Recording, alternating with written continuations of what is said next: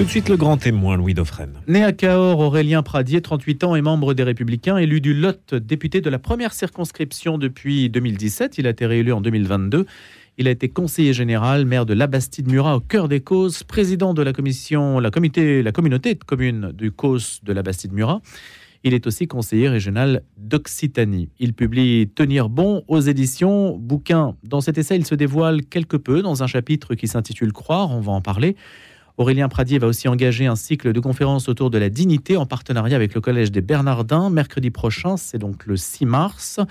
Une première conférence inaugurale portera sur le sujet de la constance. Il s'agira d'un dialogue avec le père Jean-Baptiste Arnaud. Avec lui, on va parler de tout ça, de lui et de nous. Nous, c'est la politique, bien sûr. Aurélien Pradier, bonjour. Bonjour. Alors, on va situer d'abord le Lot. Hein. Le Lot, c'est Cahors dans le sud, Figeac à l'est, au cœur, la Bastide-Murat, le Causse.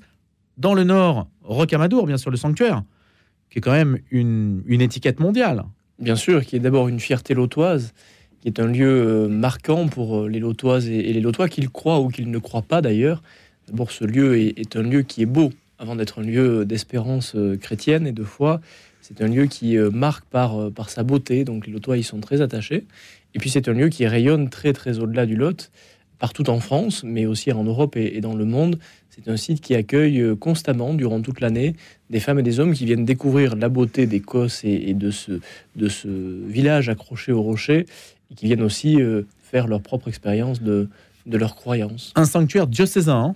Oui, un sanctuaire diocésain.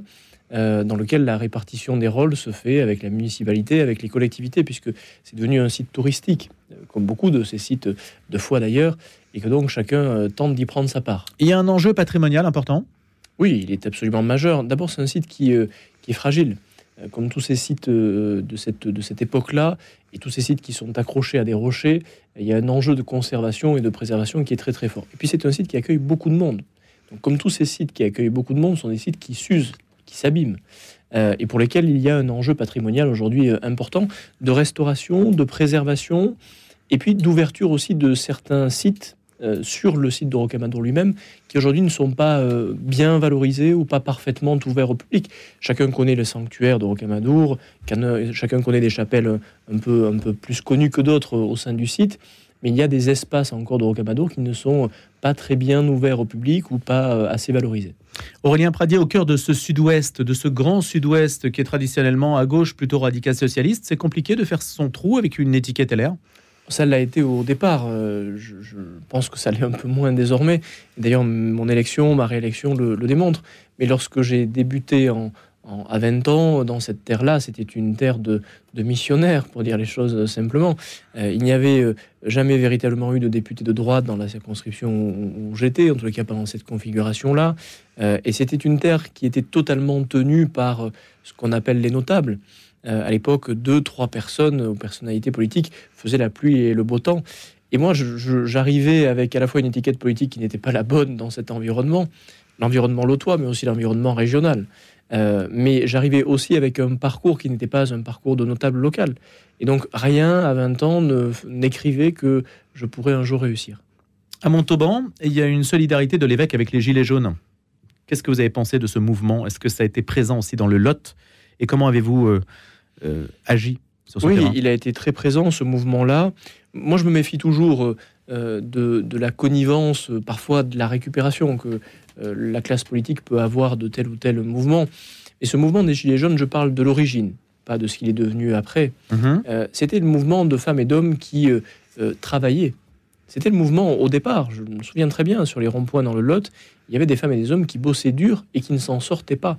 C'était pas un mouvement euh, de, de réfractaires, de révolutionnaires euh, ou de feignants, comme on a pu l'entendre euh, parfois. C'était un mouvement de celles et ceux qui, au quotidien, voyaient un écart très important entre l'effort qu'ils produisaient et la récompense qui leur était donnée.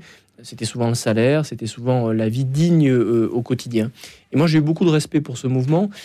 Je crois qu'on l'a beaucoup sous-estimé et que la classe politique, Emmanuel Macron le premier, a voulu l'oublier aussi vite qu'il était arrivé en se disant que c'était un phénomène épisodique, peut-être même en faisant comme il tente de le faire sur l'agriculture, en les caricaturant. Vous en voyez, ce sont des énervés. Aujourd'hui, il nous explique que le mouvement agricole est gangréné par le Rassemblement national. Euh, hier, il expliquait que les Gilets jaunes étaient des fous furieux. Je pèse mes mots en le disant, c'était à peu près ce qu'il disait. Euh, tout ça pour éviter de regarder le fond du sujet.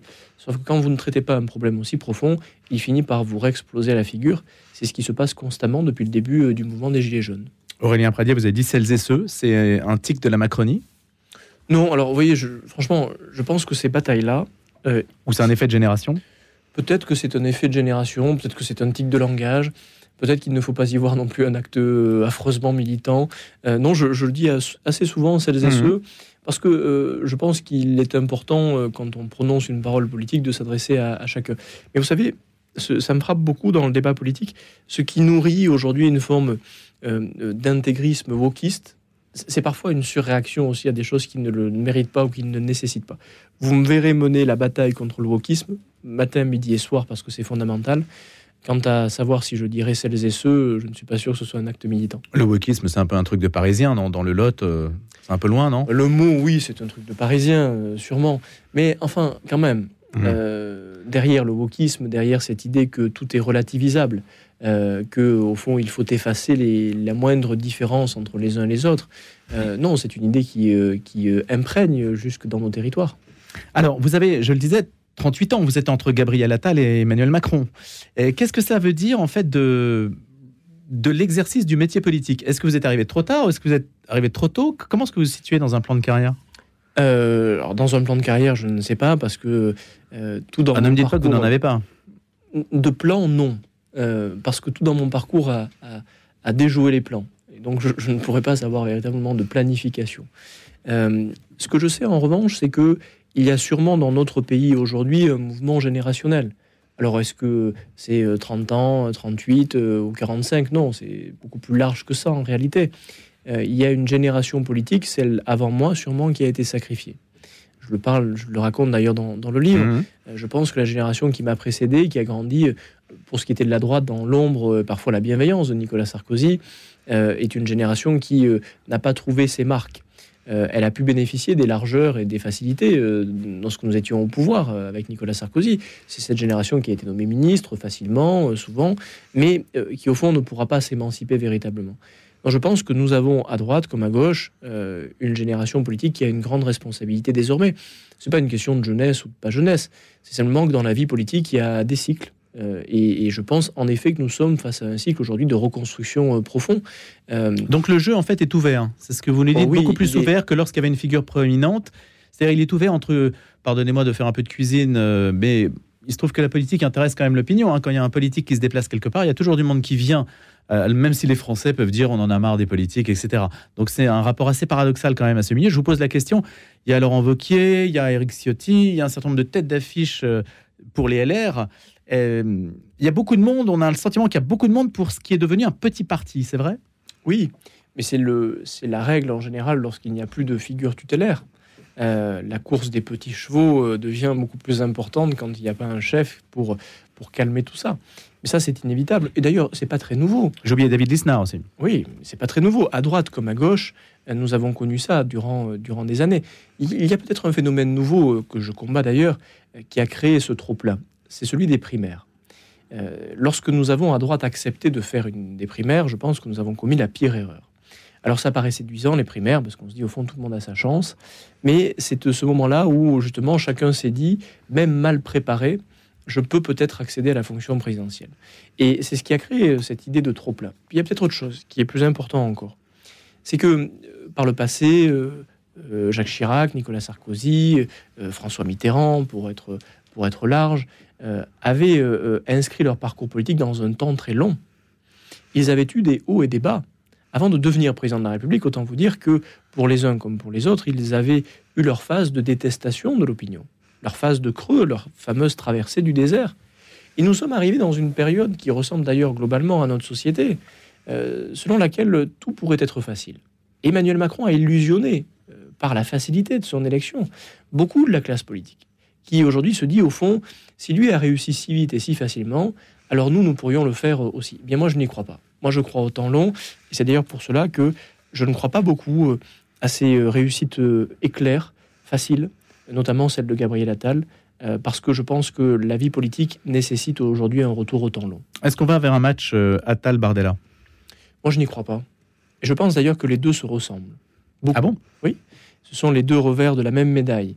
D'abord, ils ont l'un comme l'autre euh, autant de cynisme. Et je le dis comme je le pense. Parce que je vois bien dans leur rapport, y compris aux Français, il y a un rapport de facilité, un rapport de cynisme parfois même assez euh, frappant. Et puis ce sont deux, deux objets de communication, piqués aux hormones des éléments de langage. L'un sourit, euh, Jordan Bardella, et considère que son sourire suffit à faire son message politique. Et euh, vous le voyez bien, Gabriel Attal a, cette tendance, tentation, j'allais dire en réalité, de prendre les Français un peu pour des imbéciles. Moi, je, n'aime pas cette époque politique euh, durant laquelle euh, on, est dans le spectacle permanent. Vous ne vous prendriez pas en photo avec votre chien sur Instagram? Non, je ne l'ai pas fait. le jour où je le ferai, vous me le ferez remarquer. Donc ça, c'est une ligne que vous vous imposez, qui vient de quoi? D'une culture, d'un conseil, d'une... Euh, oh, pas, pas d'une culture. D'un choix... En réalité, mes parents ne faisaient pas de politique, donc je, n'ai pas grandi dans cet environnement où on aurait pu m'acculturer, vous voyez, à une mhm. forme de dignité de la politique, d'idée suprême de, de ce qu'est la politique. Non, en fait, tout cela, je, l'ai acquis euh, par l'admiration que j'ai eue de grands personnages politiques, qui étaient le général de Gaulle, évidemment, mais qui était aussi Jacques Chirac, euh, dont on peut penser ce que l'on veut, mais qui avait un rapport aux Français qui était un rapport d'extrême, d'extrême respect. Georges Pompidou aussi, euh, qui, qui, portait cette grande idée de la dignité. Et à aucun moment, ces personnages politiques, pour ne prendre que ces exemples-là, n'ont pris les Français pour des imbéciles, au sens où leur poignée de main n'était jamais quelque chose d'ultra calculé moi, ça me frappe beaucoup, y compris dans la période du salon de l'agriculture. Mais regardez, même chez Gabriel Attal, le moindre geste est absolument calculé. Et pardon, mais je vais le dire brutalement, euh, ça pue l'insincérité. Mais plus on aime, plus on calcule. Non, je ne crois pas. Il y a une forme de sincérité et d'authenticité. Si j'aime une fille, je vais m'arranger pour euh, la croiser euh, à la sortie de l'école, du métro. Vous voyez? Je vais calculer. Ça, c'est une volonté de rencontre. Hum. c'est une volonté d'aller vers quelqu'un. Pas de, pas de faire semblant.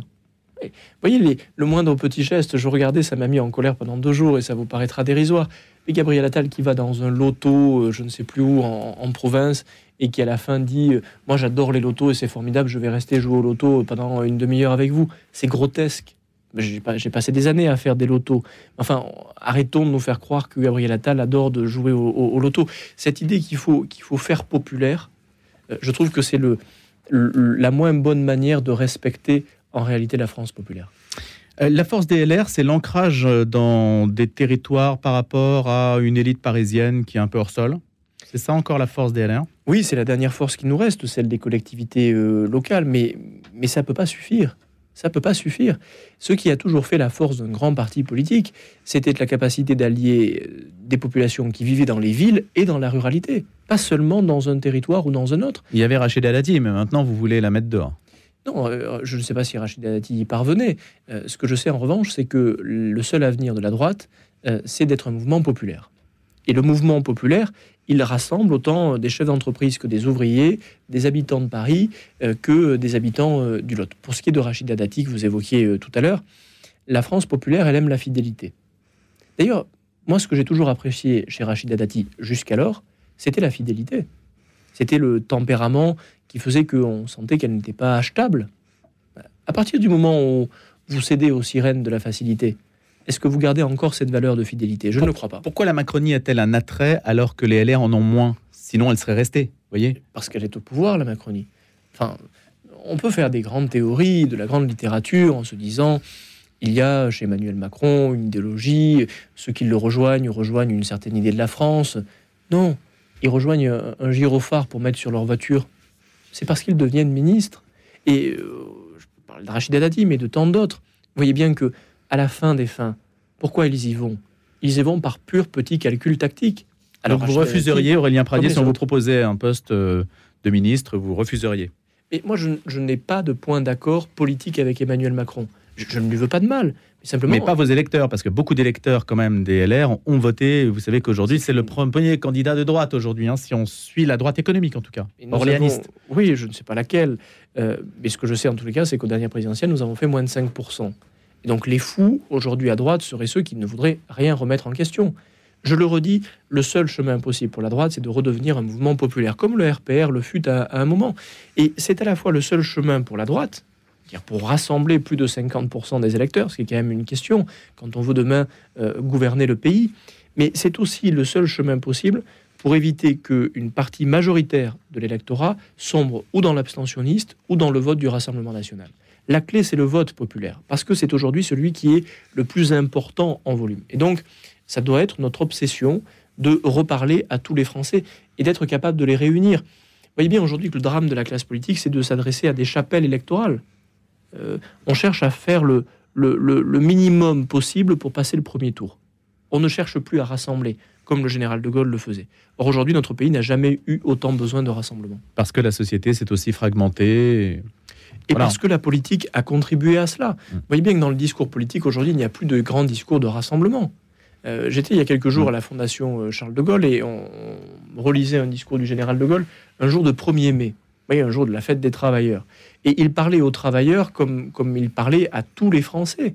Aujourd'hui, euh, Emmanuel Macron, comme parfois nous à droite, on cherche à parler à une petite catégorie électorale on fait du clientélisme électoral. Et tout ça mine à la fois nos résultats, puisque ça ne marche pas, mais mine aussi euh, notre démocratie et le rapport à la politique. Donc retrouver le sens populaire et le sens du rassemblement. Aurélien Pradier, chapitre 4, ça s'appelle Croire. Mes parents étaient pour moi, je l'ai dit, un exemple de liberté catholique. Ils ont vécu ensemble sans se marier sans, et se marieront plus tard, et ne se marieront que tard, pardon, alors que leur vie avait déjà changé. C'est ainsi que vous inaugurez ce chapitre où vous parlez de vous et vous parlez de euh, votre rapport également à, à la foi. C'est risqué pour un politique, non? Non, d'abord, je parle plus de mon rapport à la foi que de mon rapport à une religion. Hmm. Euh, je suis catholique, euh, mais dans ce chapitre-là, j'ai veillé à assez peu prononcer le mot, non pas que j'en ai peur, mais parce que je voulais pouvoir m'adresser à tout le monde. Je pense que, quelle que soit la religion que nous avons, il faut réhabiliter en commun la foi. Cette idée qu'il y a quelque chose de plus grand que nous, c'est une idée qui nous engage aussi parce qu'elle exige de nous euh, de respecter des règles, de respecter une conduite. Euh, et puis c'est aussi un exercice d'humilité pour le politique. Il n'y a rien de pire que les politiques qui se croient plus grands que tout, y compris parfois que Dieu.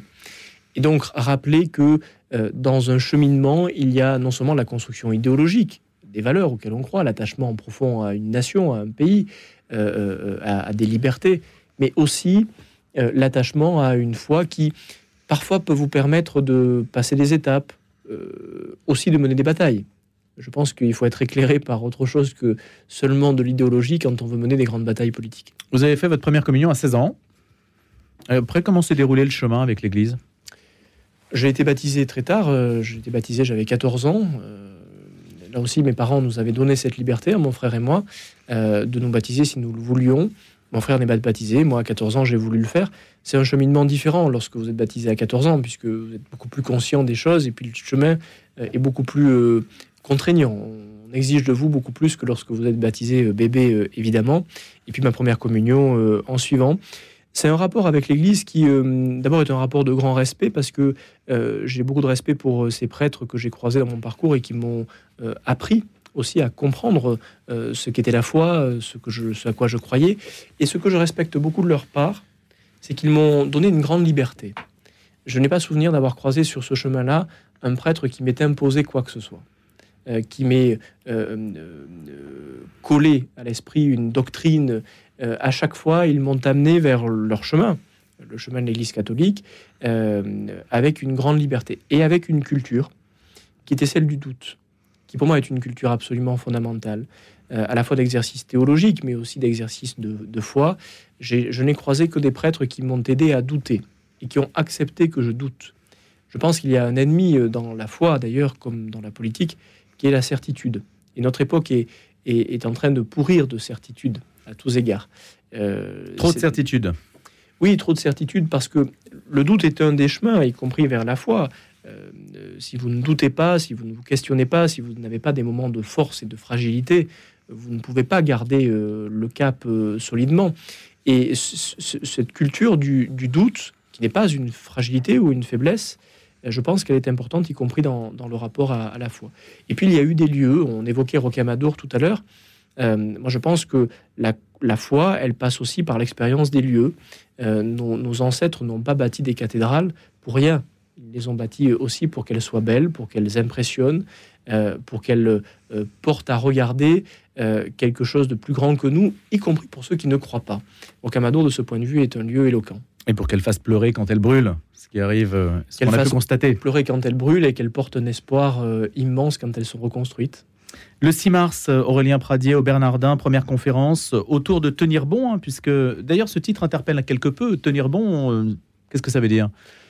C'est justement ce dont nous allons parler au Bernardin. Je suis très heureux de pouvoir euh, euh, ouvrir une série de conférences dans, ce lieu. Nous allons parler de constance. c'est une autre manière de parler, de tenir bon. Tenir bon, c'est à la fois de la détermination dans son parcours personnel. C'est un livre qui est en réalité beaucoup plus personnel que politique. Je parle aussi de, des épreuves qui m'ont façonné et qui m'ont construit. Euh, tenir bon, c'est aussi euh, avoir une forme de détermination et de constance, puisque ce sera le thème de cette première conférence, euh, dans l'engagement politique, quitte à parfois paraître pour un peu raide, quitte à parfois paraître pour un peu iconoclaste. Ça m'arrive, ça m'est arrivé de temps en temps d'être pas tout à fait sur la ligne, mais de ne jamais céder. Par exemple sur la réforme des retraites. Lorsque, dès l'origine, je dis que cette réforme-là est une réforme injuste, je le dis parce que je pense que ceux qui travaillent dur, qui ont commencé à travailler à 16 ans, ne peuvent pas être les, punis de la réforme des retraites. Je le dis parce que je respecte la valeur du travail. Je suis un Donc à rebours des positions majoritaires de votre parti. Oui, mais je pense que mon parti se trompait. Je pense que quand on respecte profondément l'effort et le travail, on respecte ceux qui ont commencé à travailler le plus tôt. Ce que je dis est très banal en réalité pour la France qui travaille. Et, lorsque j'ai euh, porté cette position, j'étais un peu seul au départ, même, disons-le, tout seul. Euh, puis j'ai résisté, tenu, jusqu'à voter une motion de censure contre euh, le gouvernement, parce que pour moi, c'était la suite logique. Et au moment où j'ai voté la motion de censure, nous étions presque une vingtaine de députés. Comme quoi, vous voyez, la, constance et la détermination, parfois aussi, permet d'embarquer. Il y a dans l'Évangile, je crois, une phrase qui dit « La constance crée l'espérance ». Je pense qu'il faut aussi que le politique montre qu'il croit profondément et solidement en quelque chose s'il veut être euh, accompagné. L'IVG est un marqueur important, difficile à aborder dans l'espace public. On le voit, la controverse qui est en ce moment entre euh, CNews après quelques déclarations sur le sujet. Le pape François est inflexible sur cette question. Qu'est-ce que vous dites sur l'IVG dans la Constitution, vous, Aurélien Pradier? Mon point de vue est un point de vue euh, politique.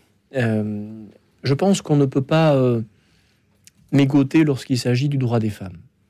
Et je comprends que ça puisse heurter des sensibilités, et c'est d'ailleurs le propre de ces, débats sociétaux. On aura le même sujet sur la, fin de vie. Euh, mais je ne vois pas ce qui, aujourd'hui, pourrait euh, ouvrir une brèche à inscrire dans la Constitution euh, la garantie d'accès à l'IVG. Et je me suis beaucoup posé la question. Parce que moi-même, je, je, ne suis pas favorable à ce qu'on instrumentalise la Constitution. Mais objectivement, honnêtement, je ne vois pas ce qui, aujourd'hui, en l'inscrivant dans la Constitution, euh, euh, laisserait plus de place à euh, une dérive autour de l'IVG. je ne pense pas que ça ouvre ce chemin-là. Et Donc il n'y a pas d'opposition de principe au fait que ce non, soit dans la Constitution je, je n'en ai pas. Et je ne voudrais pas que dans ce débat-là, on recrée deux, camps et qu'au final, ce soit les femmes qui, qui, en soient victimes. Vous évoquez la polémique sur, sur CNews. Vous savez, on peut avoir tous les points de vue que l'on veut, y compris sur l'IVG. Mais on ne peut pas, dans l'espace public, considérer que la question de l'IVG est une question de mortalité. Comprenez la, hmm. la, violence que ça représente aussi pour des femmes qui parfois euh, ont dû y avoir recours. Merci beaucoup Aurélien Merci pour votre accueil. Et on prend rendez-vous donc pour le 6 mars avec cette conférence inaugurale autour de la constance et un cycle de conférences que vous aurez donc au Collège de Bernardin à partir de mercredi prochain. Je rappelle tenir bon dans la collection aux éditions Bouquins et que vous êtes euh, député LR du Lot. À bientôt. À bientôt.